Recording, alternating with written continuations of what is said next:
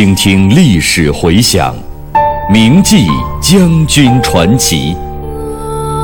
纪念中国人民抗日战争暨世界反法西斯战争胜利七十周年之际，由解放军出版社出版、中央人民广播电台制作的百集配乐广播文学《张震回忆录》再次推出。总策划：张晓阳、看评：倪其生。编导叶子，播音方明、雅坤。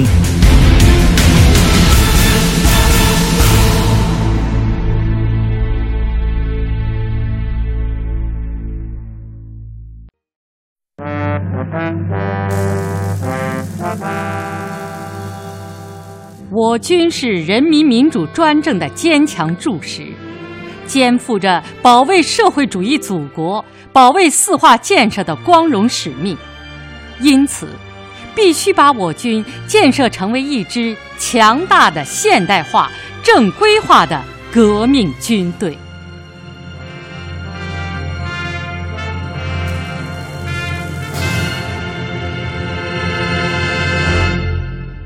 八零幺会议以后，为了具体贯彻这次会议的精神，总参提出。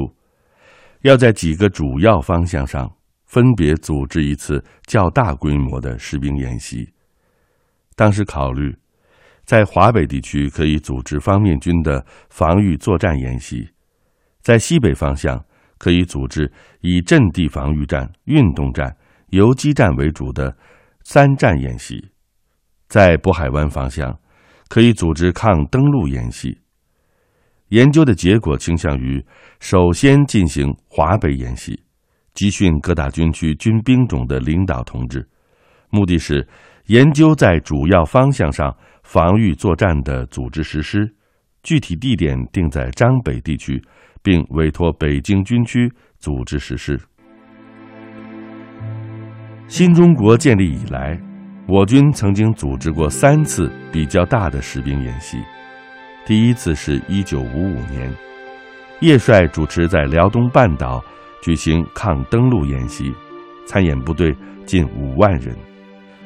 第二次是一九五九年，南京军区在杭州湾川山半岛举行加强步兵师渡海登陆、对筑垒防御之敌进攻的示范性战术演习，参演部队有两万多人。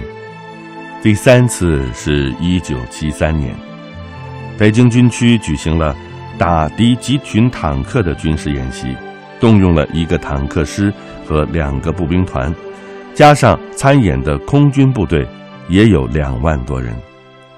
这一次华北演习，按照小平同志的设想，集团军按六六制编成，由空军协同，再加上保障部队。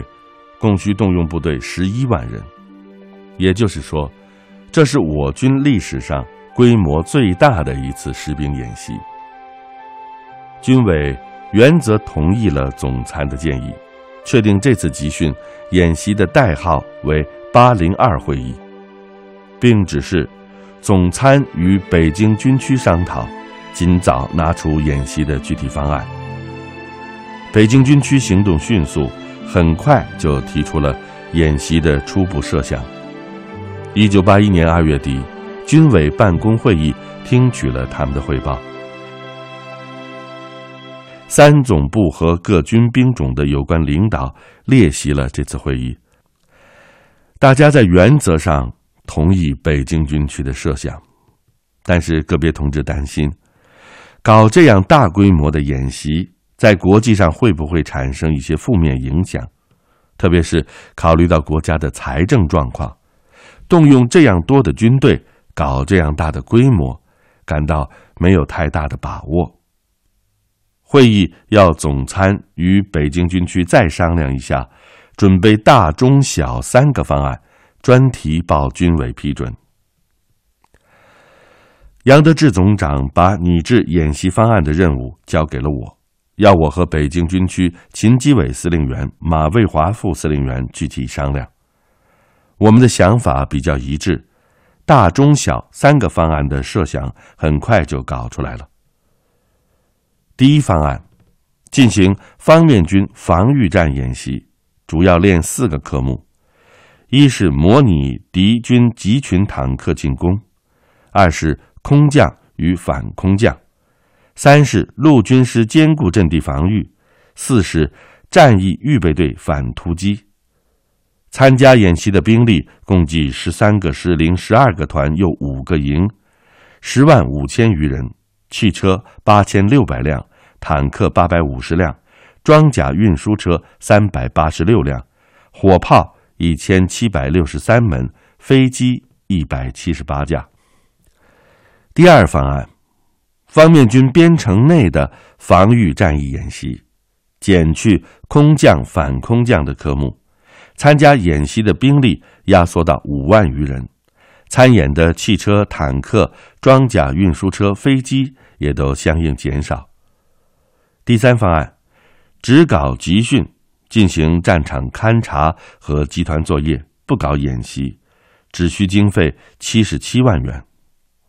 三月五日，我向杨德志同志做了汇报，他同意所提设想，并对我说：“你是主管训练的，关于方案的问题，是不是先以你个人的名义给小平同志写封信，简要汇报一下，看看他有什么指示？”是不是要听汇报，然后再以总参的名义正式给军委写报告？三月六日，我给小平同志写了一封信，主要汇报张北演习的准备情况，提出三个方案的设想及其根据，对所需经费也做了初步框算。信写好了，还没有送出，就接到通知，说小平同志要在近日听取一次汇报。三月十日上午，杨总长和我来到小平同志家里，他向小平同志汇报了提出三个方案的经过和依据，讲了军委办公会讨论的情况，包括一些同志担心的问题，还讲到总参、北京军区和有关军兵种的同志都倾向按第一方案办。我对第一方案做了补充，说明准备成立演习领导小组。由德志同志任组长，具体工作请秦基伟同志来搞。小平同志听完汇报，明确表示：张北演习在政治上会不会引起苏联的什么反应？不要考虑。这与海军编队在海上演习不同，我们只是在陆地上搞演习。苏联每年要搞很多次，规模也不小。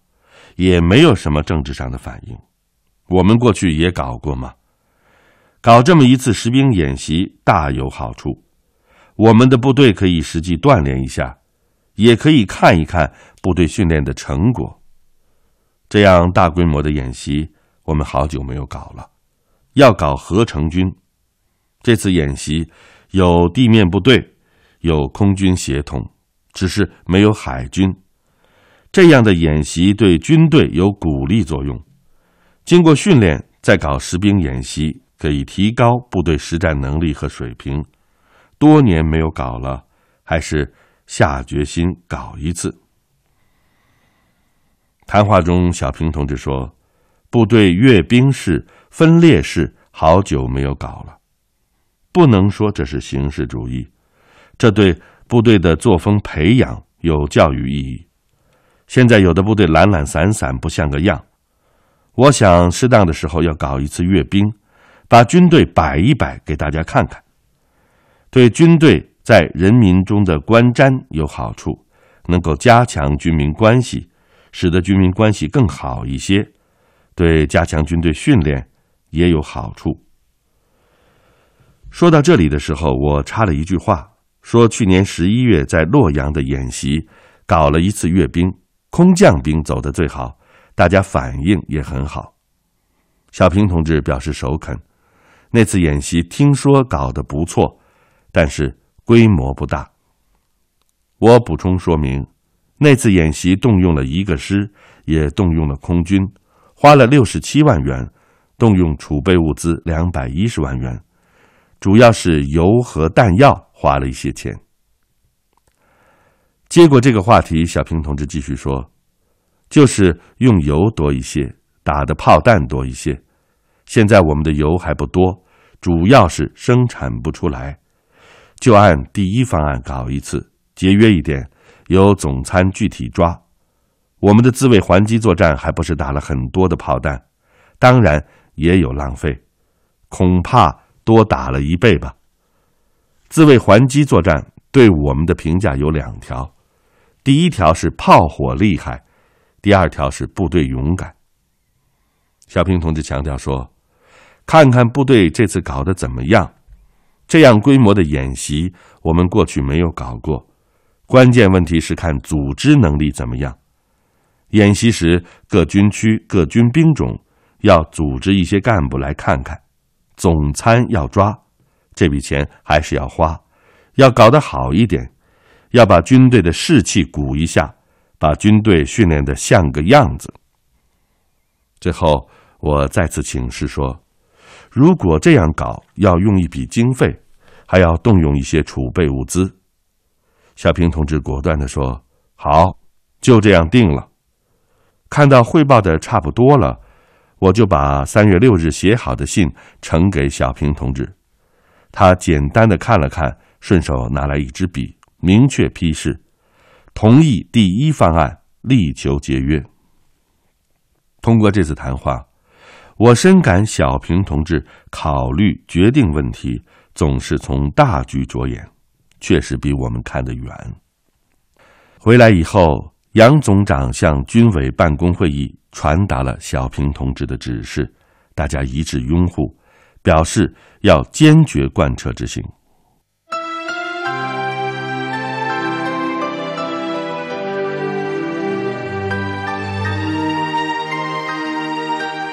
一位重返参谋岗位的将军的回忆，一幅努力开创院校建设的蓝图。到中流击水，浪遏飞舟。他在改革军事训练中指挥若定。我是王刚，我是蒲存昕，您正在收听的是《张震回忆录》第十章，在总参谋部，题记演播：牟云。主讲人李野墨。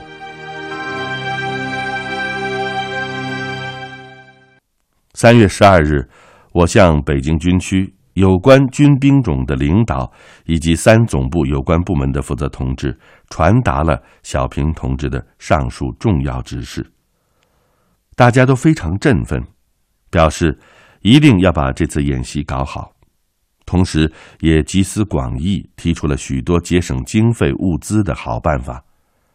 空军曹礼怀副司令表示，演习所需的油弹钱可以从正常训练经费物资中调剂解决一些。军委炮兵石壁副参谋长说，经与北京军区炮司协商，各种炮弹可以减少三分之一。总后军交部的同志建议。运送演习部队的专列可以在年度运输费里解决一些，还可以采取摩托化和徒步行军的办法，这样既节省经费，又缓和铁路运输紧张的矛盾。马卫华副司令员表示，演习所需的经费物资，北京军区能够解决的，绝不向总部伸手。总政的同志也提出。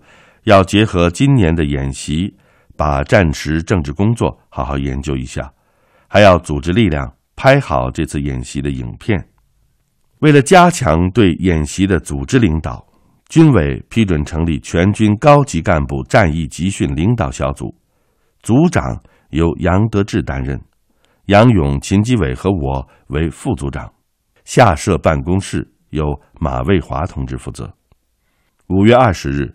经小平同志批准，总参谋部正式发出了举办全军高级干部战役集训的通知，对集训指导思想、参加人员、学习内容、方法步骤、时间安排都做出了明确的决定。在准备过程中，北京军区的领导同志认真领会贯彻军委和总部的意图，率领军区机关部队全力以赴。为华北大演习的成功做了大量的工作，军委空军从四个军抽调部队参加了演习。六月底，党中央召开了十一届六中全会，小平同志当选为中央军事委员会主席，这是党心军心所向，众望所归，大家都很高兴。小平同志要以军委主席的身份前来观看演习并检阅部队，我觉得意义非同寻常，影响也非常深远，一定要充分做好演习的各项准备。八月中旬，我和三总部的几位同志再次赶到张家口地区演习现场，准备检查工作。部队进行了预演。考虑到正式演习时参观人员太多，不便安排，为了使更多的同志受到教育，我决定在预演时安排一千五百名军师干部前来观看。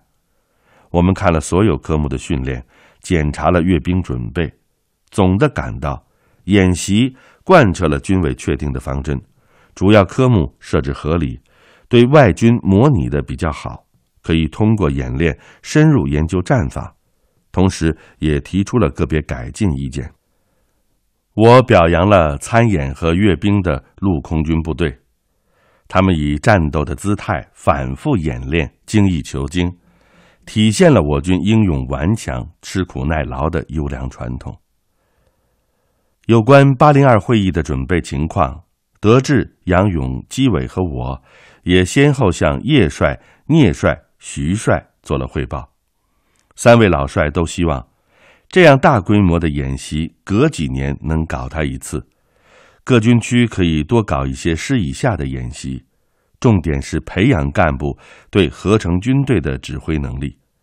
老帅还要求我们通过这次演习，很好的加以研究和总结，使得我们的主观设想更加符合客观实际，使我们的战备工作更加适应作战任务的需要。八月二十七日，八零二会议正式开始。参加集训的有三总部、各军兵种和各大军区的主要领导干部，共二百四十七人。会议开始时，杨德志总长讲了战役集训的目的、任务、内容和要求。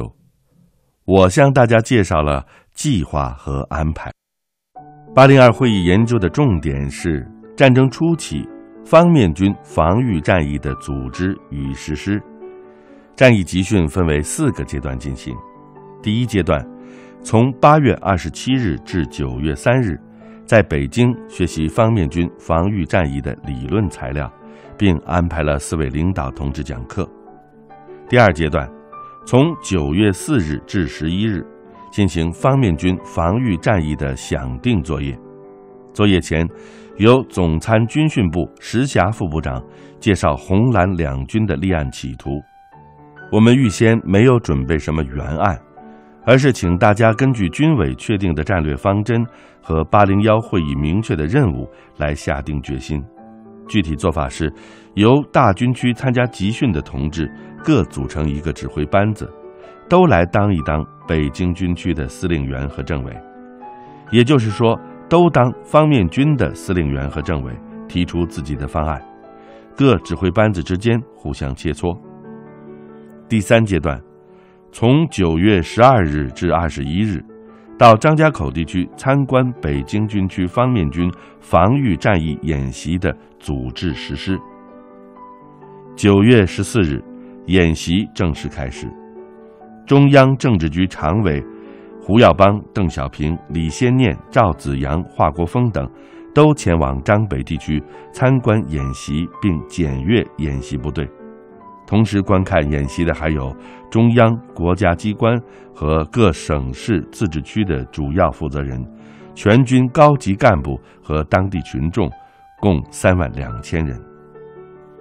演习由秦基伟司令员担任总指挥。演习区内。战机轰鸣，铁甲云集，轰炸机连续投弹，强击机俯冲轰击，火弹炮拖着长长的火光，箭一般的飞向蓝军的坦克群。反坦克导弹像长了眼睛一样，准确地摧毁预定目标。一时间，演习场上爆炸声震耳欲聋，火光冲天，硝烟弥漫。目睹此景，我又仿佛置身战场，回到了血与火的年代。有幸参与这次演习的组织工作，我心里非常高兴。我也为人民共和国有这样一支强大的军队而感到自豪。中央领导同志。看得兴致勃勃，连连鼓掌。演习共进行了五天，邓主席观看了全程。九月十九日上午，举行了盛大的阅兵。陆海空三军的五十三个方队接受中央军委邓小平主席的检阅，然后由八一军旗引导，在庄严的军乐声中，精神抖擞、威武雄壮地通过检阅台。邓主席阅兵之后发表了重要的讲话，他说：“这次演习检验了部队现代化、正规化建设的成果，较好的体现了现代战争的特点，摸索了现代条件下诸军兵种协同作战的经验，提高了部队军政素质和实战水平。这对全军的建设、战备和训练是一个有力的推动。”演习达到了预期目的，是成功的。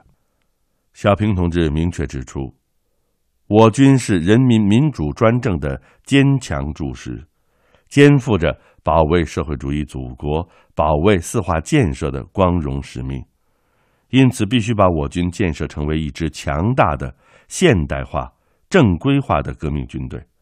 小平同志要求全军一定要扎扎实实的做好反侵略战争的准备，为保卫世界和平、保卫祖国领土的安全，为争取台湾早日回归祖国、实现祖国统一的神圣大业，做出新的贡献。演习结束后，大家回到北京，八零二会议转入第四阶段，进行总结提高。九月二十五日。八零二会议圆满结束，杨德志总长做了总结讲话，举办战役集训班，研究探讨战争初期方面军防御作战问题，组织实兵演习，对于解决积极防御战略方针的具体化，探讨以现有装备战胜优势装备的敌人，对于培养干部，特别是高级干部，全面锻炼部队。提高我军在现代化条件下组织指挥各军兵种协同作战的能力大有好处。华北军事演习所取得的经验，对指导我军的设防和训练有着深远的意义和作用。华北军事演习在国际国内都引起了强烈的反响，给全国军民以极大的鼓舞。对国际霸权主义者产生了一定的威慑作用。国外的一些评论说，这是一支精良的军队，是一次精彩的演习，是中国人民解放军最盛大的一次显示力量。